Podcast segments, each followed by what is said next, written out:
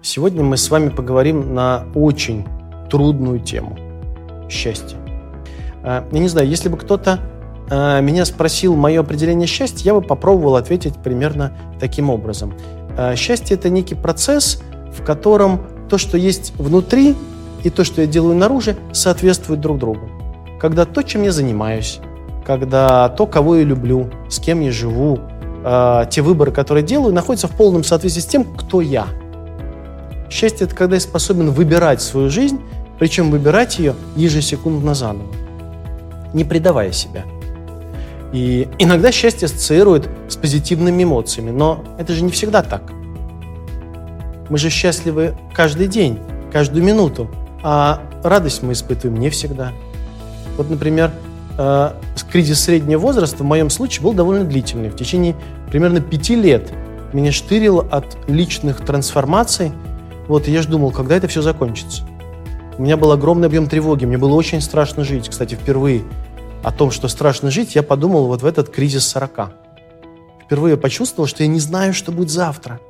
Страх жить порой недооценен. Мы все говорим о страхе смерти, а о страхе жизни довольно редко. Так вот, к чему я все это говорю. Ни одну секунду в том кризисе я не утрачивал ощущение счастья. Моя жизнь была наполнена. Я чувствовал, что я счастливый человек. Мне страшно, мне тревожно, Порой я пребываю в диком цейтноте, но я счастлив. Интересно, а почему же другие люди, которые испытывают дикий объем тревоги, говорят о том, что они несчастливы? Речь не в тревоге вообще, а речь о том способе, с которым мы относимся к ней. Вот представьте, знакомо вам ощущение, что вы испытываете тревогу, и вам кайфово от этого. Тревогу э, как-то вот учили э, в физике в пятом классе, что есть ноль, ну, температура ноль. Есть ноль с притоком тепла, а есть ноль с притоком холода. В одном случае э, снег тает, э, а в другом вода, вода замерзает. И то это ноль. Так вот интересно, что бывает так тревога, и вы ощущаете ее с налетом вдохновения. Вам хочется что-то менять в своей жизни. То, что есть, вас, может быть, не очень устраивает, а то, что вы хотите новое, никак не гарантировано. Но у вас творческий порыв и вдохновение, и вы счастливы. А бывает так тревога, которая вас грузит – Тревога, когда вы э, пугаетесь от того, что с вами происходит, вы не знаете, что делать, и вы пытаетесь ее остановить. Вот, кстати, это ключевая вещь, э, применительно к счастью, она следующая. Если вы пытаетесь бороться с процессами вашей жизни, счастье невозможно. Но если вы пытаетесь дать возможность вашей жизни реализовать себя при вашей помощи, это реально путь к счастью. В последнее время очень много говорят о здоровом образе жизни. Каких диет только не существует. Кстати говоря, там, что ли, Всемирная организация здравоохранения предполагает несколько критериев в здоровом образе жизни, которые из разной страны в другую вполне перекочевывают. И самый популярный эти критерии следующие. Это э, физическая активность, правильное питание и позитивное мышление. Думая о хорошем. Мне кажется, что в физической активности нету ничего плохого, это круто. Заниматься спортом – это круто. Только в том случае, если спорт и кроссовки, стоящие утром а, у двери, когда вы к ним подходите, а, является продолжением вас самих. Но если вы за уши себя вытаскиваете из кровати, начинаете бегать, одеваете все-таки кроссовки, бегаете, заставляете себя бежать, это тоже еще нормально. Но когда вы бежите уже третий километр и проклинаете все три километра все это утро, и вы никогда не получаете от этого удовольствия, задумайтесь, имеет ли смысл вам заниматься бегом. То же самое имеет отношение к любому другому виду физической активности. Если физическая активность является продолжением вас самих, вы кайфуете от этого, супер. Если заставляете себя, вы движетесь в какую угодно сторону, только не в сторону счастья. Правильное питание. Очевидно, что э, жрать бесконечно много еды, э, насыщенные э, жирами, холестерином, вредно. Об этом знаете все. Вопрос в том, как вы относитесь к питанию.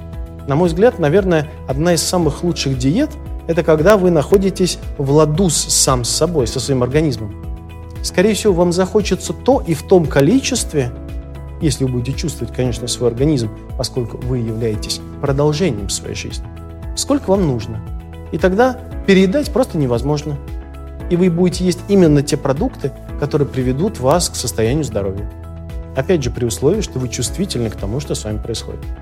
Позитивное мышление – Разве что-то есть плохое в том, когда мы думаем о хорошем, когда мы радуемся, когда мы а, а, обуены перспективами нашей жизни, думаем, что все у нас в жизни будет хорошо. Здорово ведь. Позитивное мышление – это круто. Проблема наступает только тогда, когда мы заставляем себя позитивно мыслить.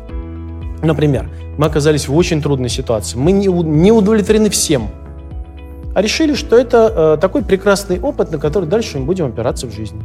Если мы э, новой мыслью, которая появилась, предаем себя, обманываем себя, ничего хорошего в этом не будет. Это не позитивное мышление, это самообман. Самообман никогда ничего не делал хорошего ни для здоровья, ни тем более для счастья. Но если, например, споткнувшись, мы упали, поднялись и пошли, мы стали чуточку сильнее, и мы ценим этот опыт падения и говорим, это круто, это также позитивное мышление. В одном случае позитивное мышление предполагает борьбу с собой, в другом случае позитивное мышление является продолжением вас самих. Как видите, в первом, и во втором, и в третьем случае э, здоровый образ жизни прикольный только тогда, когда вы реально соответствуете тому, кто вы. Это очень важная вещь. Самая большая ошибка, пожалуй, которую может сделать человек, искать счастье где-то вовне.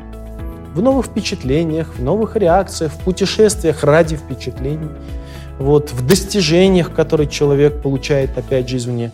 Думаю, что если он принесет что-то в свою жизнь извне, она станет от этого лучше. Но это путь скорее к аддикции.